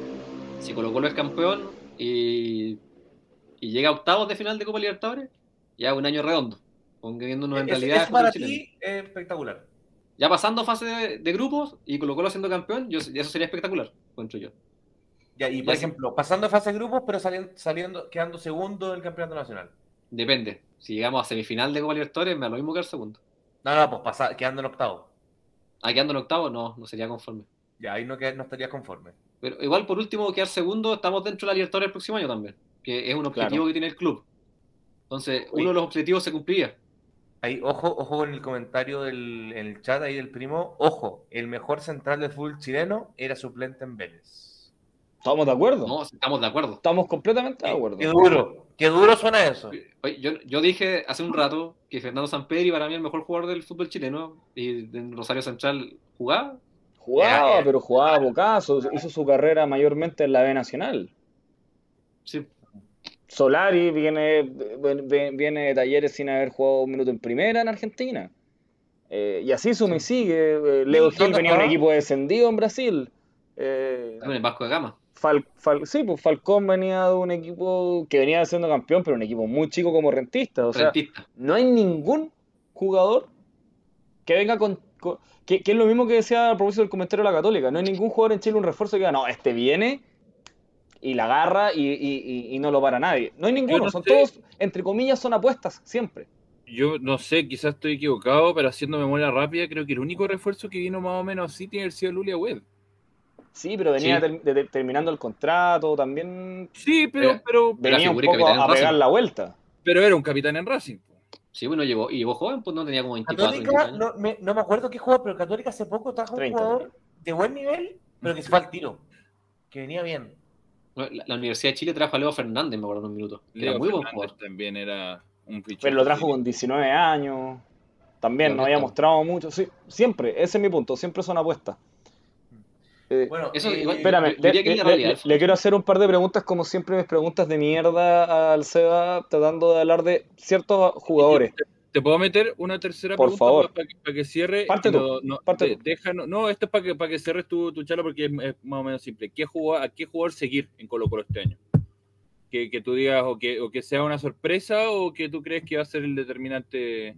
No, que, quiero los dos. El que tú crees que va a ser determinante y el que crees que va a ser una sorpresa, ya sea juvenil o, o del plantel actual.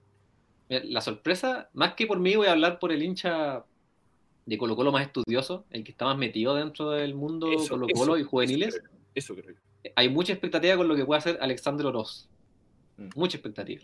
Aquí el primo lo, lo pedí. Igual Col- Colo Colo ¿Zavala tiene, cuántos años tiene? tiene como 24, 23. 22 por ahí. Ah, ma- ahí pensé que era más chico. Hay mucha expectativa por lo que puede hacer Zavala desde la gente que conoce las inferiores de Colo Colo. Mm.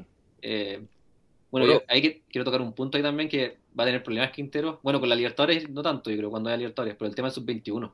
Se está complicando mucho con el tema del sub-21, porque él tiene su, su once armado más o menos en la cabeza, sin sub-21. Y tengo entendido que tienes que tener la mitad de los minutos totales con O sub-21. sea, para mí, para mí es Pizarro o Cruz. Por ahí tiene que ir. No hay mucho Sí, más. Es, que el problema es que él quiere juntar a Pavés con Fuente en el medio. Apagues con Gil, me parece, ¿no? Sí, pero para Libertadores tiene pensado más Ah, Fuentes claro. con Pavés. Y Sí, soltar a Gil. Vale, Que ya en la Copa Libertadores contra un equipo brasileño te la compro, pero acá, por ejemplo, cuando hay que abrir un partido, no. Y lo otro con, que, con el que yo tengo expectativas que vaya a ser determinante, bueno, lo, lo critiqué ahora por los tres partidos y todo eso, pero con el bullying que se le ha hecho, sobre todo con esa imagen de cuando no se la pasa a Lucero, tengo, har- tengo harta expectativa de lo que pueda hacer Solari. No. Creo que este año tiene que explotar. O sea, explotar, tiene que ser determinante en un campeonato. Voy, a- voy agarrar así para hacer la, la última pregunta de, de- de jugadores específicos que siempre hago. Dale, Eh, a propósito de Solari y Costa. Solari es un jugador que encara generalmente por fuera, pero le cuesta mucho por la izquierda. Costa hace ese movimiento desde fuera hacia adentro, donde también se junta con los volantes. Quizás el ejercicio de Quintero es o sacar a Solari y poner a Zabala por la izquierda, o probar a Solari por la izquierda, y dejarle ese pasillo eh, a Opaso, que lo que estábamos hablando era que no lo, no lo alcanzaba a tomar porque los dos hacen el mismo movimiento. Ese es el primero. Y lo segundo, eh, tu valorización de lo que es Esteban Pavés en la mitad de la cancha, que para mí es el mejor refuerzo del fútbol chileno. Sí, voy, voy a partir con lo de Pavés. Dale. que yo estoy de acuerdo contigo que es, a mí siempre me ha gustado mucho, encuentro que es el volante central ideal para jugar solo en, un, en una línea de tres con dos, con dos interiores. Que se vaya, tiene mucho- que, que- que no lo ayudan. Él tiene mucho despliegue, Mm. sobre todo de manera así eh, du- durante la cancha. Es un jugador que tiene mucha personalidad, que tiene mucho liderazgo. El ¿Está de problema capitán? ¿O no? No, Gabriel Suazo está de capitán. Gabriel Suazo, sigue, verdad. Lo que sí le critico mucho, y que es algo que ha tenido toda su carrera, y estoy viendo que no ha cambiado, es el exceso de alegato con el árbitro. Mm. Un Que le pasó la volante cuenta central- al final. Exacto, un volante central no se puede dar el lujo de ganarse amarillas por reclamo. Tiene, si se las va a ganar, tiene que ser, siendo expulsado con. Audax. así es, un volante central, si se va a ganar amarilla, tiene que ser o por la refriega del partido mismo, O por O una por chuleta cortar. salvadora. por cortar una jugada de Sí. gol en una contra en un corner, que lo hizo contra Everton, de manera que me paré a aplaudir en ese momento. Hablando de termos. Sí, creo que Claro. fue a Juan, a Juan Cuevas, de hecho, creo que fue. Fue hermoso. Ya. Chicos, ¿alguna Espérate, otra falta pregunta? la última. El movimiento El otro- por la derecha y el cambio de Solari por de banda, a ver si es que suma una variante a su juego. Sí, es que yo, a mí, yo Solari por izquierda no me ha molestado tanto cuando lo ha hecho, sobre todo el campeonato pasado. Y él, y bueno, antes hacíamos mucho esto de, Quintero hacía mucho esto de cambiarlo. Cuando estaba Costa, estaba muy bajo, lo tiraba a Solari a la derecha y ya Costa para la izquierda. Pero es que Solari tiene que aprender lo que yo estaba diciendo, tiene que dejar de soltar la pelota, tiene que dejar de querer ser la portada de Lun, tiene que dejar de querer hacer el gol de la Conce todos los partidos. Y pasar, cuando, se la- cuando le pase por la espalda o paso, pasársela, cuando tenga que enganchar para adentro, que enganche para adentro. Entonces, yo insistiría con él por derecha, a pesar de que por ahora yo igual una, una pequeña incursión por la banca no le haría nada de mal, a Costa tampoco. Y el tema es el, el puntero izquierdo que yo creo que tiene que ser Zavala. Ahí estamos de acuerdo. Eh, eh, si Zavala vino para jugar, no, uno no trae conitos aquí para sentarlo en la banca. Uno tiene- Claro. yo creo que Zavala tiene que pelear el puesto ahí con, con Oroz y por derecha se tiene que pelear el puesto Costa con Solari. O si no está, o Costa si está jugando de 10, que sea Solari y que Solari pelee con Volado. Volado, que no apareció ni en las cómicas todo esto. Creo que está lesionado.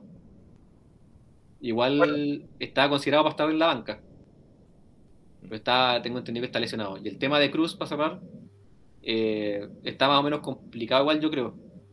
Porque aparte que ahora está con unos microciclos en la selección, hay harta expectativa por él también, pero tiene que pelear el puesto ahí de volante de salida.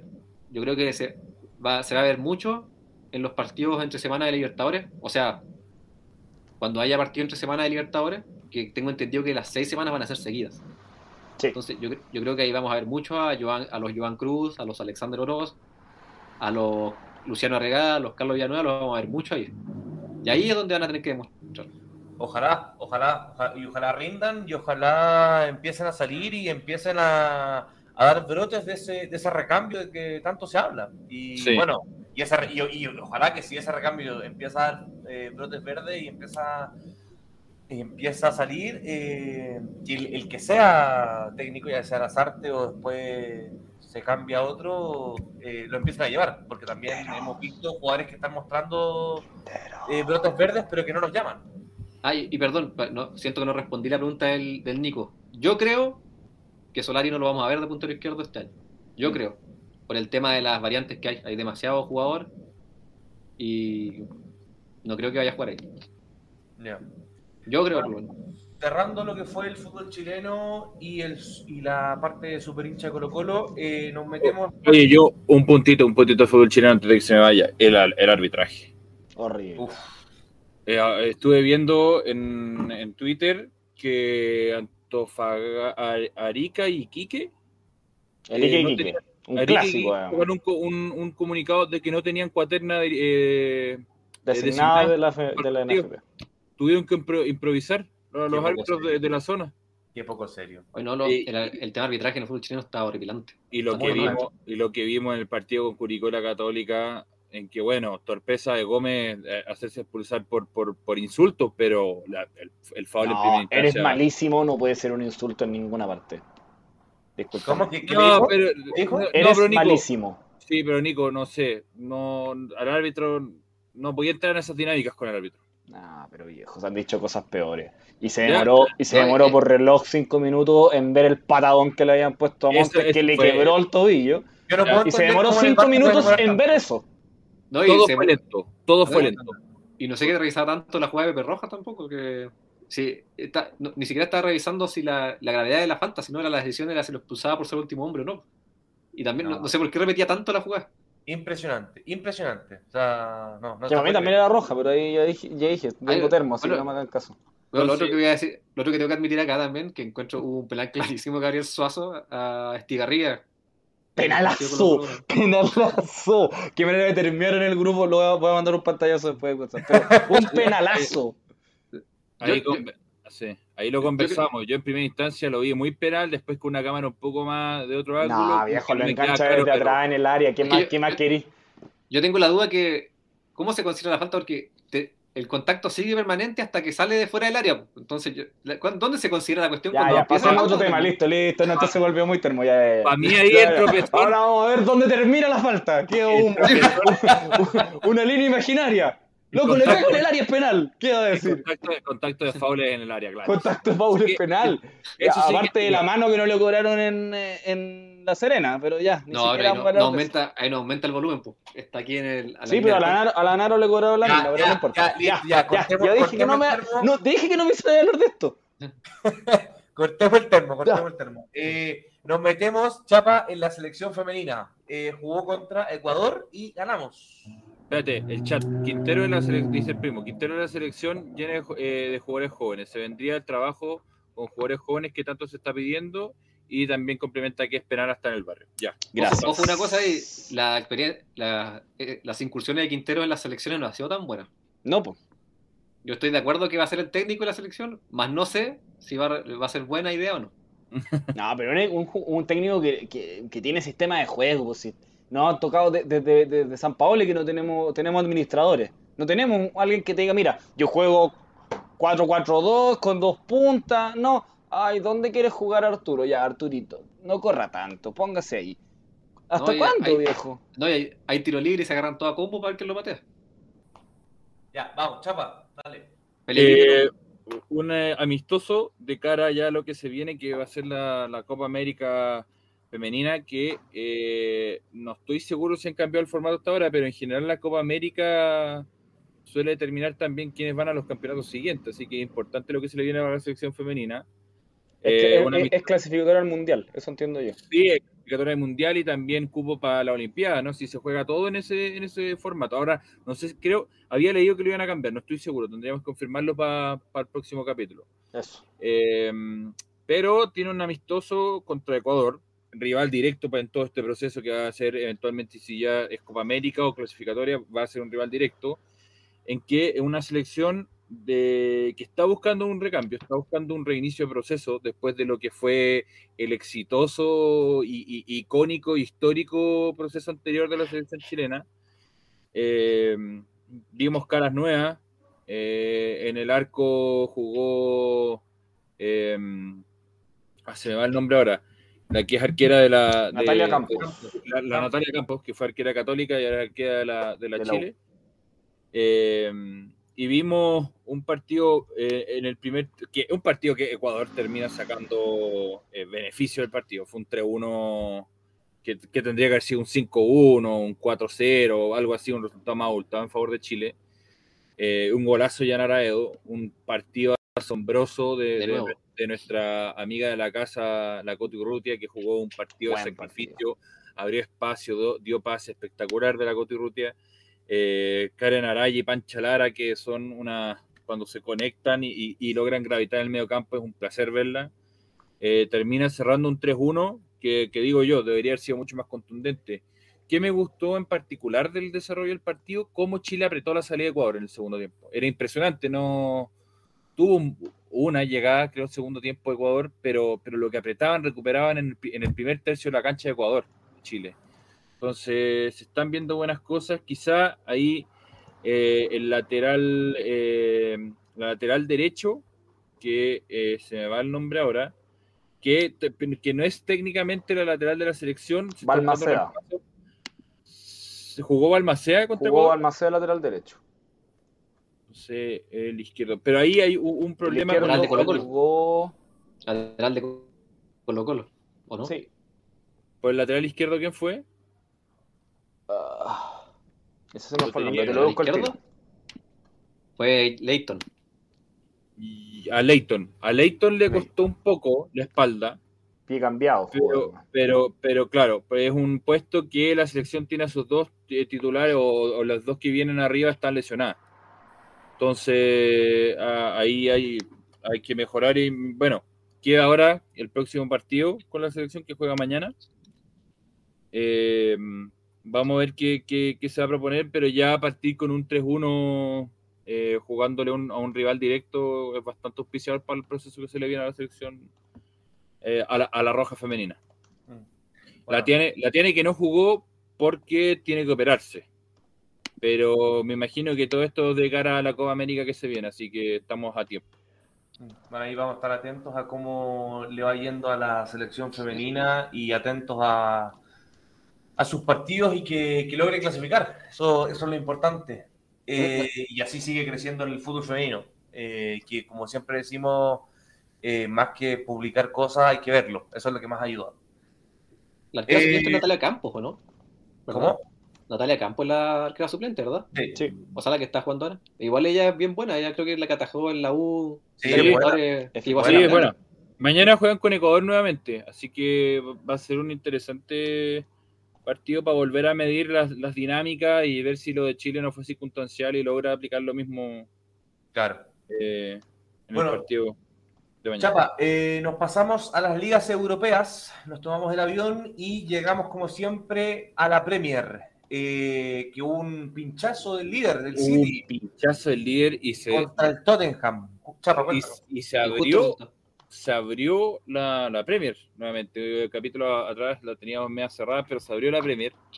Poníamos, poníamos en duda porque el Liverpool tenía dos partidos atrasados, ahora tiene uno solo, pero con, ese, con esa derrota del, del, del City, eh, derrota sorpresiva contra el Tottenham, en que eh, fue partidazo. tanto, fue tanto lo que, lo que desarrolló el Tottenham que en un minuto pudo ponerse 3-1, si no es porque le anulan un gol a, a Kane, eh, que lo, lo empata el City, pero eh, con una muestra de carácter que se le echaba de menos al Tottenham, logra poner el 3-2 para sellar una de las eh, pocas derrotas Se le echaba de Eh, menos de- como el año 1940, ¿o no? del año 2017, 2016, por ahí, que tenían ese, ese, ese equipo que el- no va en este podcast, Nicolás. Tienes toda la razón, me retracto. Igual, igual fue un poco fortuito el resultado, encuentro yo. Sí, sí, bueno, eh, eh, uno necesita un poco de suerte o de fortuna contra, contra el City, pero, pero algo explica que estuvo a punto de ponerse 3-1 contra el puntero y uno de los mejores equipos de Europa, si es que no el mejor hoy en día. Oye, esa combinación de Kane y Son no se cansan. Son tremendos esos dos. Habían estado un poco en sequía, ¿eh? Kane estaba No, un pero, poco... pero- pero la conexión que tienen esos dos se entienden, Sí, pero. Sí, este año... Este año Es no- importante no- las sociedades en el fútbol. Sí, no Exacto. estaba muy pulido, pero, pero cuando se enchufan se conocen de memoria y lo que logran hacer ha, ha permitido que el Tottenham esté ahí y no, no haya descendido. Sí. Que Con- le doy mérito a Conte que entendió que no hay que para qué disputarle la, la posición al City. Que Eso, eh. Chapa, ¿hay- ¿qué es, ¿en Inglaterra qué se dice de Conte en el Tottenham?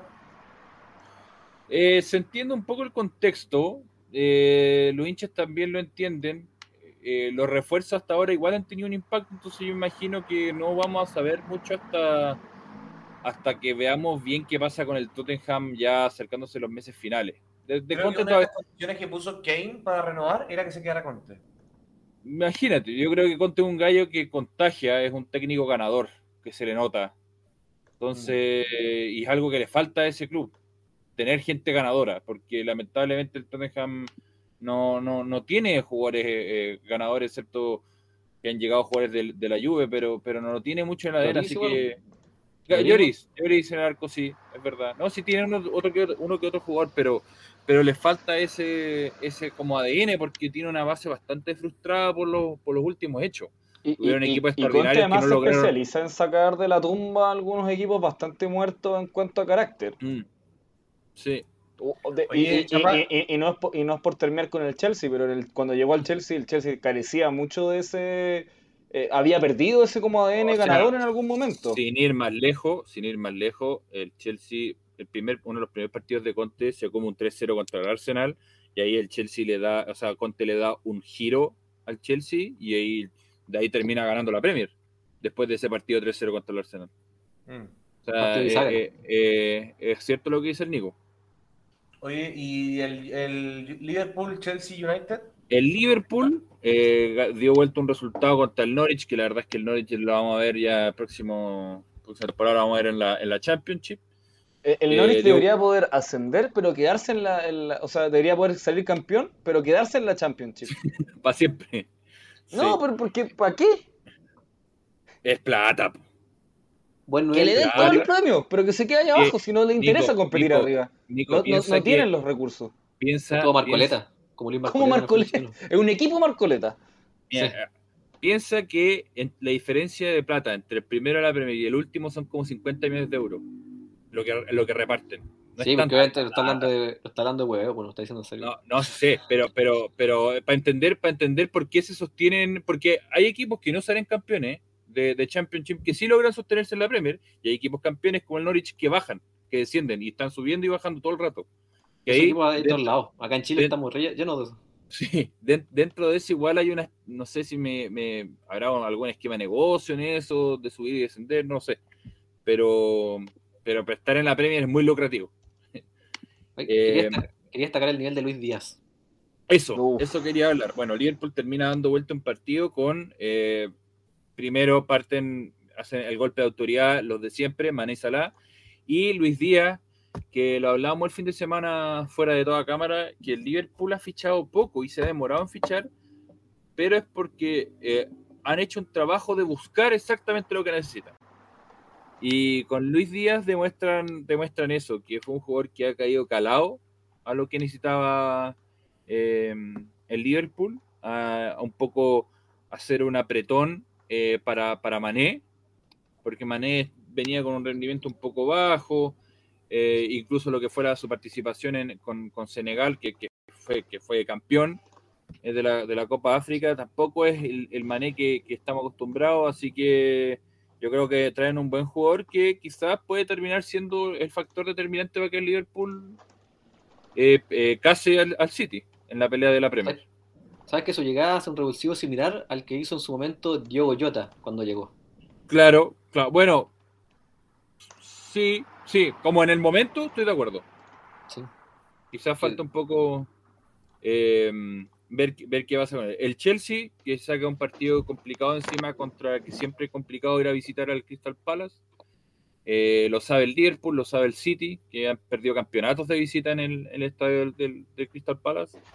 Eh, se termina ganando 1-0 con un, todavía un, un desarrollo frustrante del equipo, donde no logra encontrar a sus delanteros, no logra eh, ponerlos en situación de gol. Eh, pero ahí está, sacando resultados el Chelsea, que es lo que, que es lo que le importa, quizás un día ¿Se lo podrá meter en la pelea por el título del Chelsea o ya, ya no? Difícil, porque poniendo- hablemos de poner, hablemos de los dos equipos que están en el top 4, que le faltan partidos, que son el Liverpool y el, y el Chelsea. El Liverpool, si se pone al día, lo alcanza, lo empata al, al City. No, y el Chelsea Sería tres. quedaría a 3, ¿estáis seguros? Sí, porque ahora está seis. ¿Estás seguro? Casi. No, no sé, me suena que no. Es muy. Tenía Ah, tienes toda la razón. Tobal. Si, si, si se ¿Sí? pone al día, queda a 3 del, del City y el Chelsea queda a 10. ¿Lo ves, hijo mío? Ah, el Chelsea. El, el el Chelsea queda a 10 si se pone al día. Ah, no, no, el Chelsea es mucho igual. Sí. No, el Chelsea Bueno. está muy lejos. queda toda la segunda rueda todavía. Todavía queda que lo- lo- el top 6 se encuentre entre ellos. Y mira, el La fe fútbol, es lo da, último que se pierde. el fútbol da sorpresa. Yo, para ¿El mí, yo, yo ya puse, yo ya puse mis condiciones de éxito del Chelsea esta temporada, que son no perder, no quedar eliminados con el Lille y ya anotarse la- el fin de semana jugar la final con el Liverpool de la, de la mm, Copa de la Liga. Y ya si me anota esa copita, yo ya me quedo redondito. Todo lo que más que venga está gratis. Disculpa, Chapa, ¿Te, ¿de te, te- te quedé redondito con el tremendo plantel que tenías? Sí, sí, pues el campeón de Champions el año pasado, el campeón del mundo, supercampeón de Pero por Europa. eso. Ah, Pero, pero, mira. pero ¿no crees que el Chelsea tiene un Mira, el para que- pelear el- por más que eso? el que mucho abarca, boca aprieta, Cristóbal. Oye, Chapa, disculpa, el equipo que decías que tenía partidos eh, pendientes es el, el, el Liverpool, dijiste? Hay, bueno, hay varios que tienen partidos pendientes. El pero Arsenal del tiene top, varios. del top 4, el Liverpool y el Chelsea todos tienen un partido pendiente. El Arsenal tiene varios también. O sea, Sí, eh, eh, está el, lejos, Ber- pero. el Burnley, el Burnley también tiene, no sé, van como en la fecha 9 ellos. Y va, estamos en la 26, ¿no? Es una cuestión. El COVID dejó desastre en la, en la Premier. Está Milán Eh, de presidente, allá. bueno, el. y, Ojo que Milán el, es vicepresidente de la Conmebol, para que ustedes sepan. el por su- Manchester, por el sus Manchester- éxitos en el fútbol femenino. el Vamos a Manchester tener buen sorteo de ya- grupo, vamos a tener. Eh, el Manchester se ha, se ha arreglado un poco de, de- de- las semanas que tuvo un poco sinuosa. Afirmó ahora una victoria 4-2 con el Leeds, con un muy buen partido de Sancho, cosa que Estamos, raro. Yo creo que es primera vez que lo podemos decir en los seis, seis meses que lleva la Premier. Eh, el Leicester, que está entrando en una dinámica peligrosa, que no logra ganar. Y, eh, y el Arsenal, que le gana al Brentford 2-1, que el Arsenal ahí va piolita. Vamos a ver qué, qué pasa. El partido- uno de los partidos pendientes que le quedó al Chelsea es con el Arsenal. Así que se, viene, se vienen cositas en la Premier. El, el que está así más o menos eh, al, al- al borde del abismo puede ser en un minuto eh, Leeds, de Don El. Leeds, sí, el Leeds también está, está cayendo en un hoyo. Es que ese, plante- ese plantelito que tiene, Dios mío. El otro, el otro que se está reafirmando un poco, que ya lleva cinco partidos invictos, el Newcastle, que yo creo que es un equipo que en, los- en los próximos años vamos a Uf. estar hablando como el, el séptimo o el sexto grande. Entonces, vamos a ver si logra salvar la categoría que empató con el West Ham. Bueno, ahí vamos a estar atentos a lo que sigue pasando en la Premier y si es que el Liverpool logra, logra pillar al, al City y cómo el City se repone de, esa, de esta caída contra el Tottenham. Eh, ¿Leímos el chat? ¿Ah? ¿Leímos el último comentario de Plinio? En ese rato que no estuve, ¿no? Dice, No. García a la selección. Jaime García, el técnico ñublense. Sí, Viejo, sí, va, yo voy, vamos, Vamos. pero lo llevaría a la sub-20. Me suena que podría ser un, un nuevo Zulantay. Viejo, Jaime García me, me deja quitar todos los puntos cuando juguemos entre nosotros y me, decía, me, me deja Quintero. Va para la selección, viejo. Bueno, Pelado termo. pasamos Oye, a pelado termo como, como con un 94% de rendimiento. Oye, ya, pero dijimos que no íbamos a hablar de eso. Tenía- 51 puntos, 48 puntos y 51. A la selección, Vamos, viejo. sigamos, sigamos, sigamos con pelado hasta el fondo. Pelado, A la selección, viejo. Como 48 puntos 51. Eh, bueno, en la Liga Española, chicos, eh, el Real Madrid ganó un partido que tenía bien complicado contra el Alavés, de local. Eh, pero que, como es común del Real Madrid, eh, sin mucho juego, logra un gol y luego el gol se le abre el partido. Eh, ya el, el otro equipo se empieza a desordenar porque ya no vale la pena estar muy, tanto estar muy atrás y bueno, ahí logró dos goles más, eh, metió un gol el segundo Vinicius, el tercero Benzema de penal en los 90 eh, y, y bueno, el Madrid con esto se, se levanta un poco lo que fue la derrota en Champions contra el PSG y le sacaba siete puntos al Sevilla, que jugaba el domingo. El Madrid jugó el sábado. Eh, y el domingo jugó en la mañana en Sevilla y empató con el español de visita, por ende quedó a seis puntos del Madrid, eh, los dos con la misma cantidad de partidos. El Betis ganó, el Euro Betis de Pellegrini El y, Super Betis. y Bravo. eh, Extraordinario. ganó- ¿Cómo? Extraordinario. Ganó y ahí mantiene, mantiene su tercer puesto. Chile postula a todos los técnicos de la selección con tal de que no se vean a Quintero. No, pero ya fue- es Bueno, pero. Pellegrini, se- Pellegrini sería maravilloso en todo caso, peleando con- No, Pellegrini, Pellegrini hay que hacerle esto, señor. Usted ni siquiera dirija, porque los periodistas aquí lo van a chaquetear. Tome, aquí tiene las llaves de Pinto Durán. Haga lo que usted quiera por 10 años. Saludos. Sí. Bueno, y, con- y después del partido de Sevilla jugó el Barcelona. Jugó contra el Valencia en Mestalla de visita, eh, donde se vio a un muy buen Barcelona. Yo creo que junto con el partido del Atlético Madrid han sido los dos mejores partidos que ha tenido la era Xavi. Eh, se vio alta velocidad, se vio mucha contundencia, o sea, le pegó seis veces al arco, y, o sea, eh, al arco dentro de los tres palos, y cuatro fueron gol. Eh, goles de Aubameyang, eh, un gol de De Jong, y bueno, hubo un, un tiro de Pedri que por un rebote, un pequeño rebote en Aubameyang, se lo contaron a Aubameyang, así que podríamos decir que un, un hack trick de Aubameyang. Es un Y- de Aubameyang. Pero eso, Aubameyang. pero si le pegó, le pegó. Sí, pues. hubieron hubieron puntos muy altos en el partido. Eh, el Barcelona en general jugó bien, pero hubieron puntos muy altos como Jordi Alba, que jugó un tremendo partido. O sea, eh, personas que lo, lo siguen lo siguen criticando, pero el nivel de Jordi Alba, estamos claros que no, no es el mismo que en, el- en épocas doradas, pero sigue siendo un tremendo lateral. Eh, el De Jong está recuperando mucha confianza, Frankie Young está recuperando mucha confianza, está haciendo ese, ese pulmón que necesita el- este Barcelona de Xavi, está yendo de área a área, eh, Gaby y Pedri son una locura. Y por lo menos en este partido se empezó a ver eh, a, a, de una forma goleadora de una forma efectiva, con mucho recorrido, abriéndose bien a las bandas, eh, con harta velocidad, como que se nota igual el, ritmo de la Premier. El ritmo de la Premier se, nota mucho y de- otro, otro refuerzo que también lo demuestra mucho es Adama Traoré. Eh, eso, el Barcelona se queda con un partido, con un buen partido, eh, también mantiene, se mantiene en puestos de Champions.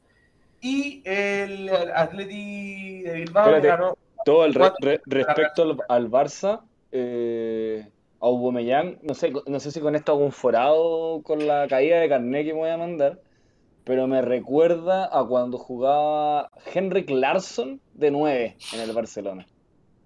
Como se juega Mm, rapidito, que pica los espacios, Aubameyang, lento yo creo cuando remate.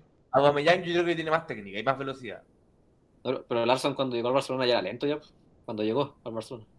Sí, pero, pero yo creo que Aubameyang tiene un poquito más de más técnica y más velocidad, creo yo. Pero no, me, re- me refiero a los movimientos a los que busca, digamos. Ah, área. claro, puede ser, sí, puede ser, porque también, porque también eh, al igual que Larson, es un jugador que lo puede usar de 9, lo puede ser, lo Por puede la banda de también, claro. lo puede usar de media punta, eh, es bien versátil. Eh, eso y el Atlético de Madrid también ganó, eh, venía en una muy mala racha el Atlético de Madrid, pero en este partido jugó contra los Osasuna, bueno, que es un- uno de los equipos que está... eh, no, no, no, está en el descenso, está décimo. No, pero que juega mal. El Osasuna es uno de los equipos que juega mal en la liga. Pero, pero a décimo, yo pensé que estaba peleando el descenso, pero no, va, va décimo. eh, el Atlético de Madrid le ganó y le ganó con contundencia, le ganó 3-0 con goles de Joao Félix, de Suárez y de Correa. Que ojo a Correa, que está, que está dentro del, de la, del top 5 del, de, para Balón de Oro. Ojo con eso. O sea, de, para Bota de Oro, perdón. Ajá, ajá. Eh, Perdón, ese, ese, ese es Ángel, ese es Ángel Correa, ¿no es cierto? Ángel Correa, sí, el Se Atlético de Madrid. Se confunde con el del Inter, Joaquín No, Correa. no, no, no, no, no, Ángel Correa. Que uno es español y ¿qué otro argentino. Correa del Inter? Los dos son, los dos son argentinos. Uno ese es Correa del Inter, ¿por qué? ¿Está Joaquín? Joaquín está lesionado. Ah, por eso. No, no, porque no lo he escuchado. Por, suerte, para suerte para Alexis. Por suerte. Pero no Y, sé por qué bueno, no puede eh, decir la- por suerte un jugador lesionado. Y para, No, Alexis, liga, para Alexis. y para cerrar la liga y con una mala, lamentablemente mala noticia, el CAI de Alarcón sigue en puestos de descenso y pucha, difícil que salga porque el, el que está arriba está a cuatro puntos. Así que No, el Pero fue- siempre, siempre fue, siempre jugó pésimo, digamos. Su propuesta siempre fue súper precaria. queda liga. Y el Elche de, de Rocco está número 13, está en tierra de nadie. No, no, peli- no peligra ir a descenso, no, no opta a entrar a ningún puesto de Europa, así que... Minuto termo del Cumpliendo Barça. objetivo. ¿Cuál es tu opinión de Cumpliendo Ferran objetivo. Torres? Eh, muy buen jugador, muy talentoso. eh, bueno, jugó el jueves contra el Napoli, se perdió tres mano a mano, eh, metió el penal, que significó el, el 1 a 1. Y es un jugador que le tengo mucha fe, me, me- me- le- que- creo mucho y eh, ¿No se habrán- me, no agarro, habrán comido también un poco las expectativas? me agarro. No, creo que no, creo que no, creo que, creo que todavía le queda por demostrar, está recién, está recién eh, llegado igual, no, todavía no, lleva mucho tiempo, y me agarro a unas declaraciones que hizo Xavi eh, cuando lo empezaron a criticar y dijo a Suárez, Suárez cuando llegó también tuvo un mal comienzo. Suárez tuvo un mes desde que llegó, se demoró un mes en hacer su primer gol. Igual considerar que Luis Suárez no jugaba hace harto tiempo cuando llegó No, claro, no, a claro, pero, Barcelona. pero, pero a, lo, a, lo, a lo que va. Ferran tampoco en todo caso. Xavi, a lo que va el Ah, bueno, sí, ¿verdad? No lo matemos al tiro, porque es cosa de que todos sabemos, los delanteros se destapan y. Igual, una votación igual, Ferran Torres, según yo, como que su posición natural es centro delantero, pues, ¿no es cierto? Eh, es que mira, no. Ferran Torres, es que no, mira, ¿No? Ferran Torres en el Valencia partió siendo extremo. Mm. Después cuando De, llegó de hecho, City- fue más vol- era más volante, nada más parecido a lo que hacía Carlos Soler, te diría yo. Sí, no, es que era un volante, pero un volante más por banda. Que, claro, volante por banda, pero no era un extremo por la banda, ese es mi punto. Claro, Era un, claro. era un volan- era un volantero. Claro, algo así. Y después cuando se fue al City, obviamente Guardiola eh, empezó a probarlo más arriba, lo probó de extremo y El terminó inventor del fútbol moderno sin 9 y sin 6. Muchas gracias. Y terminó y terminó jugando de media punta en el City. Que en el City, si no bien, si bien no se afirmó como, como un titular indiscutido, hizo un par de goles y hizo muy buenos partidos porque hizo dio asistencia. El Chapa ahí me puede corroborar que el, el hincha del City, por lo menos, eh, tenía, tenía buena expectativa con Ferran Torres. Sí, gustaba, sí, lo, lo, lo tenían bien, bien evaluado.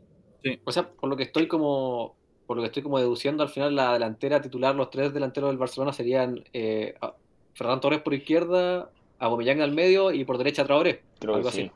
Eh, mira, la- mira, el- este fin de semana ju- eh, contra el Valencia jugó Dembélé y jugó muy bien. Jugó muy bien Dembélé. Y Dembélé, mira, como te digo, yo siempre- yo Del sarcófago crítico lo sacaron a ese. Pero eh, Dembélé, ¿para qué andamos con cosas? Dembélé cuando anda bien es, una- es muy bueno. Sí, el problema muy es que anda bueno. bien un partido de 10. po. Ese es el tema, ese es el problema. Entonces, la, la- ahí, ahí es va el, el problema, el problema de Xavi ahí, cuál, cómo, lo, cómo lo hace para tenerlo más constante. Pero, pero bueno, ahí hay que ir viendo. Lo importante es que Barcelona está sacando adelante. El juego está, está rindiendo fruto y lo que veníamos, lo que yo por lo menos venía pidiendo era que eh, la contundencia del Barça, o sea, porque de repente no sacáis nada con jugar bien si no metís los Claro. goles. Ahora por lo menos se están metiendo los goles. por lo menos. Ahora hay que ver el partido del jueves contra el Napoli. Se juega allá en Italia. No, y, ver jugar a Gaby y a Pedri al medio te cambia mucho el andamiaje No, del son equipo. tremendos. Son tremendos. Completamente. son tremendos. Ahí, ahí, va, ahí va a ser un tema de ver si Xavi juega con un 4-4-2 para poder usar a, a Pedri y Gaby. Porque si usas a Pedri y Gaby, tienes que jugar con 4 en medio. Oh, Una pregunta. O ¿Hasta cuándo sacar a sale Busquets, equipo? por fin, fuera Busquets. ¿Hasta, hasta cuándo sale equipo de la, de la Europa League? O a De Jong, o a De Jong también. ¿Va- ¿Vamos a hablar del Napoli también? ¿Que juega la Europa League? ¿O... Porque viene la Champions. Y, y- Mañana y hay el- Champions. Y, y del Entonces, yo creo que hay, también. Son hay los que- equipos hay que- importantes. Espérate, Hay que hablar- ¿Qué partido importante hay mañana? hay, que, hay que hablar de la competencia donde juegan los equipos grandes de Europa. La Champions. ¿Y, y qué partido bueno queda? Todo lo mismo. La Champions. No, se, juega, se juega martes y miércoles, no los jueves. Pa- Partiendo por ahí, la diferencia básica. Bueno, O- eh, sí, tiene razón el Chapa. Mañana y miércoles hay Champions. Eh, juegan puros equipos chicos, eso sí. Juega el Villarreal. Villarreal es el juega- equipo, el equipo más grande de Cataluña. Juventus. Los Villarreal, Juventus. Hasta los cambiaste de Sí, da lo De mismo. Estado. De de estado. estado. Lo mismo. weón. Vamos, vamos a pegar con todo. Villarreal Juventus a las 5, Chelsea Lille a las 5 y el miércoles Benfica Ajax y Atlético, eh, Atlético Madrid contra Manchester United Uy, en el partido en la- en eh, octavos de final de la Champions. en el partido del antifútbol. Cristiano, Cristiano versus el Cholo de nuevo. No, pero eso es inventar algo, viejo. Si ese partido no tiene ningún atractivo en lo futbolístico. Pero es que mire, si estamos hablando de un Chelsea Lille, viejo, ¿qué- qué- de, qué, ¿de qué quería hablar? Oye, el En campeón, En la el Europa League me de- parece que hay mejores llaves, de hecho. campeón- El Cholo va a ser De hecho, que sí. Oye, ojo, ojo con el campeón de Francia. ¿eh? Liga, No, liga, tan liga, liga tan difícil que Messi no ha hecho nada. Bueno, no, no vamos a hacer sufrir Para más eso, hay, Cristóbal. para eso hay que ser jugador vigente, chaval. No, el, el partido eh, puede ser un bodrio, el Atlético de Madrid United, pero el Cholo va a estar ahí el borde de la línea gritando, haciendo su show. Por eso, y, pu- y puteándose con cristianos y eso van a hacer. Pero de Cristiano fútbol está un como carajo. McTominay de 10. Jo- anda a joder, viejo. Oye, ojo, ojo, ojo, Chapa con el Chelsea que termina, va a terminar jugando en Francia. No, lo, veo, lo veo preocupado, mira. Y Ahora, ahora que no vale el gol de visita, lo mismo. No, no, pero, pero- pero jugar de visita, no sé, igual tener... bueno, bueno, Cristóbal, Cristóbal, estás en la Champions. Si te vaya a complicar porque querías jugar en Francia, no juguéis la Champions. Anda a jugar la Europa League. Que jugáis en No. Chipre. Según yo, el orden de, la- de las localidades sin el gol de visita, Oye, tú, oye, no puedo creer que el Chapa le, est- le- le esté, le esté quitando mérito a la Europa League, siendo que la defendíais tanto. Tiene menos mérito que la Champions, seguro. Y- pero tú la defendíais mucho. Pero menos mérito hay que la Champions. copa. Es una Ganar- copa que hay que ganar. ganarla, ganarla. Defendía, defendía, defendía ganarla, por lo que estoy asumiendo. Es un equipo que es una copa que hay que llegar y ganar. No empatar de local, saludos. Bueno, eh, chicos, con eso cerramos. Eh, arcamos todo. Muchas gracias a los del chat. Muchas gracias, Nico. Muchas gracias, Seba. Y dale chapa. No, Bueno. gracias, a usted, gracias a ustedes.